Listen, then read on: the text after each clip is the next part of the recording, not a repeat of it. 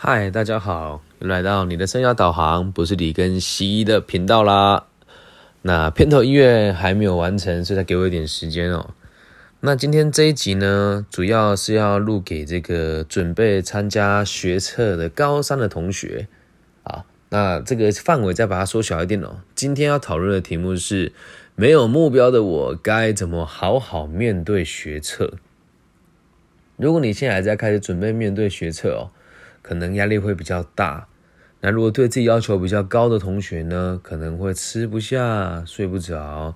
那可能有些同学在没有目标的状况之下，你也找不到为什么要努力哦。所以今天用几个简单的方法来大家一起思考，到底要怎么样好好面对学测这件事情哦。那如果大家有兴趣聊一聊跟听一听备审资料的话呢？这个频道也是可以替大家做一些这个最简单的介绍跟教育哦。OK，那在讨论学测的这个正题呢，我们要先思考几个问题哦。第一件事情是在十八岁的你的现在，你是有选择的人吗？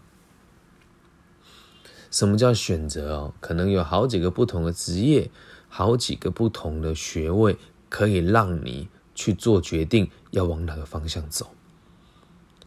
那我们读书考试都是为了取得好的成绩嘛？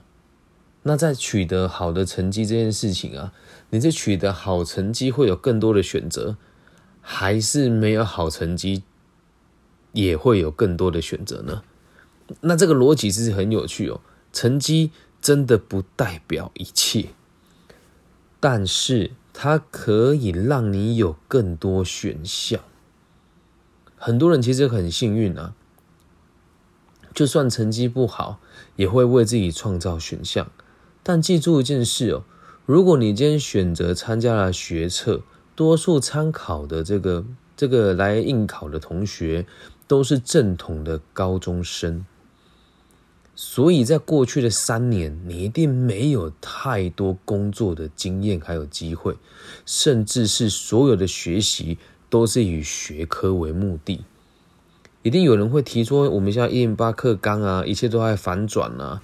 但你仔细看，命题的方式改变了，考的方式叫做素养，但实际上的内容基本上是没有太大的变化。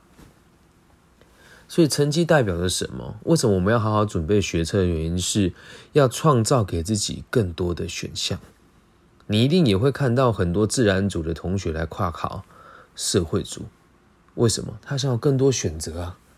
那你在大学的这个阶段哦，其实会对你人生带来很大的影响。那这个影响啊，并不是像学老师、学校老师所提的。只要你做了，哎，考上什么科系就可以平步青云哦。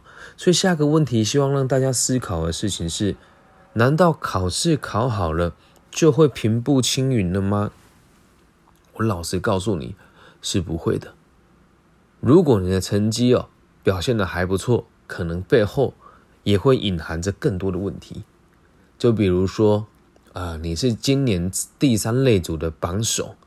除了读医学院以外，你可能也很难做其他决定了。有些人花了很长的时间才知道，哦，原来这不是自己喜欢的领域。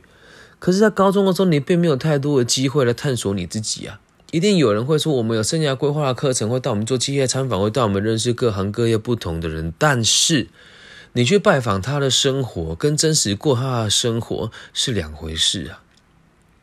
那如果再把范围放大一点哦。你考上了第一志愿，但是这不是你要的，那你会开心吗？或者是你考上一间不错的国立学校，但这间学校老师全部都在这里认真的任职，而没有去其他地方找过工作，你会了解世界有多宽广吗？所以成绩如果好了一点，也不代表你就可以平步青云哦。那这里有很多学校，我就不一一点出来了。我让你们思考一下，如果你现在所在学校有以下的问题呢，你就会知道考上未必能够平步青云了。你的老师跟教授都没有实务的经验，而这边学长姐的选项，除了高补考跟做老师研究助理以外，你找不到更多不一样发展的人。挂号在三十岁左右的校友，那会有很多不上不下的学校，在这个地方都会产生一些问题的原因是，它既然是一间还不错的学校，毕业的同学他就很难去从事别人所谓的比较低阶的工作。所以有时候你考得好不好，我觉得那倒无所谓，只是你有没有努力的去创造选项。假设这个阶段你没有努力创造选项的话，那下个阶段再创造也不会怎么样啊。那这时候就有家长一定会问哦，那考不好你负责吗？那我想问你啊，第三个问题是，啊，第四个问题，第四个问题是，那考不好会怎么样吗？考不好会怎么样吗？考上台大了又怎么样呢？那考上后端的学校又怎么样呢？好，真的很怎么样？听清楚了，你出社会之前的这个第一轮的人脉洗牌会比较吃亏一点的。我没有什么评断的意思啦，但多数成绩比较好的学校的同学的家世背景也都不会太差。你很难在医学院的同学，除了国防以外，找到家境比较贫困的同学。成绩比较好啊，理解吧？那你说文学院可能就比较另当别论了。可是如果能够挤进台青教城镇文学院的孩子，补习费肯定花的也不少。那你会说啊，我家家境清寒，我能不能寒窗苦读，然后考上台大之后就翻身了？哎，孩子，很多事情很现实啊。如果这一群人的爸爸妈妈全部都是董做，全部都是医生。那你和我一样，爸爸妈妈是出身平庸的人，你会跟他们玩在一起吗？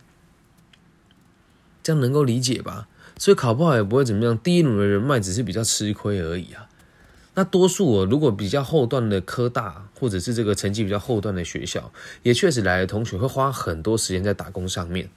比如说，我们很多护护专的同学，或是护校的同学，就会花很多时间在打工，在他国中阶段的时候。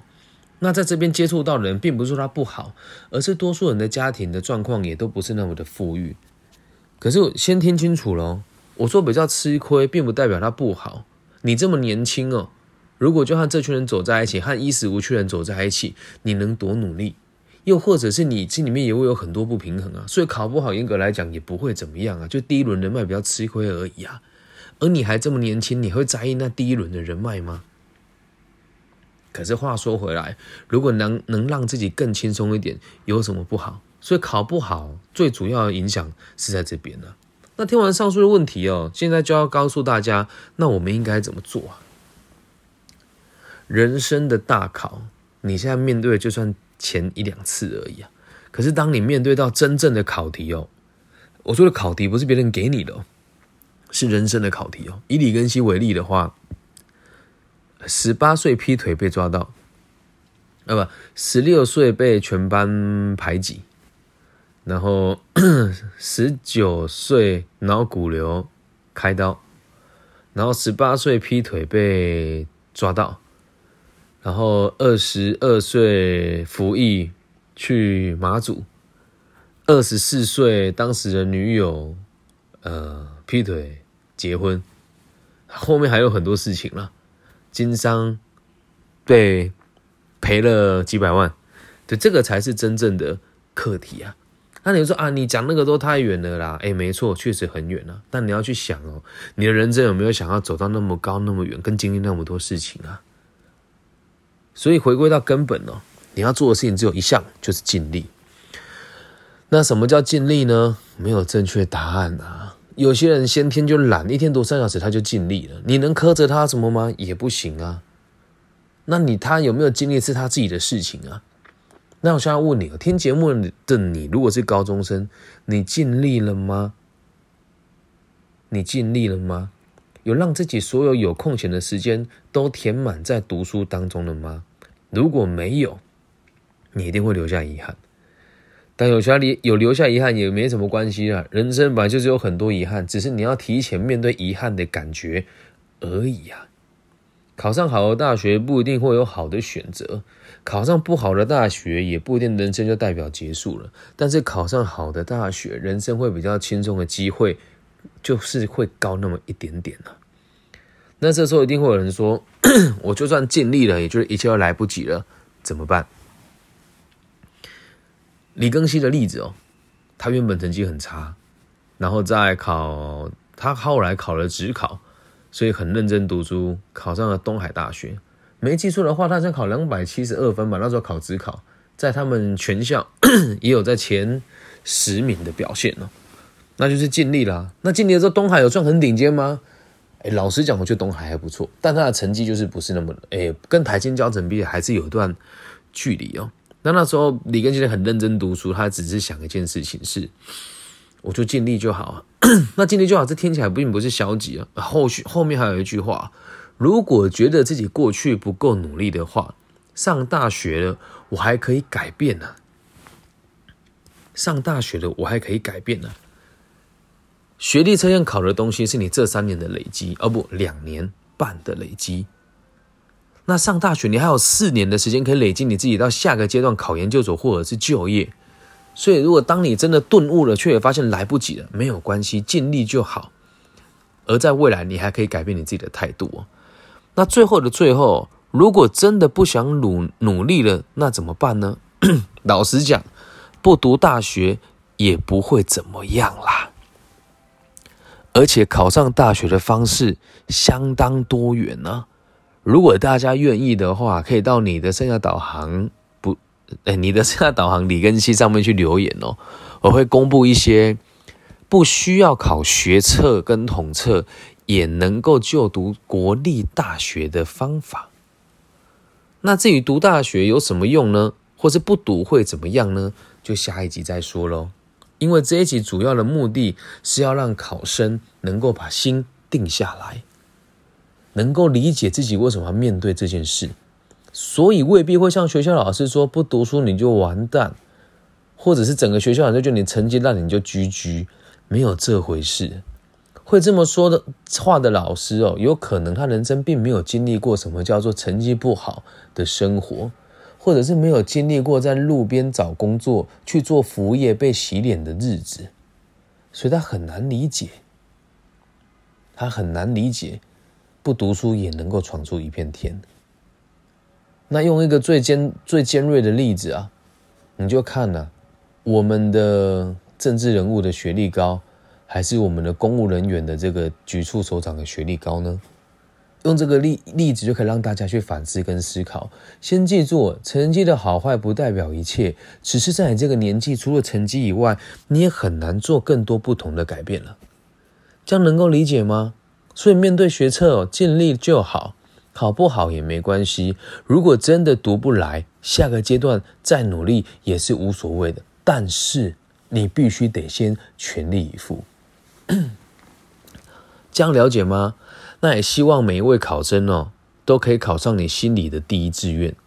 考上了第一志愿之后，并不是去那边玩四年，而是以更积极、更自由、更奔放、更多元的角度来学习。与成长。以上就是这一集你的生涯导航，不是李根熙的全部内容。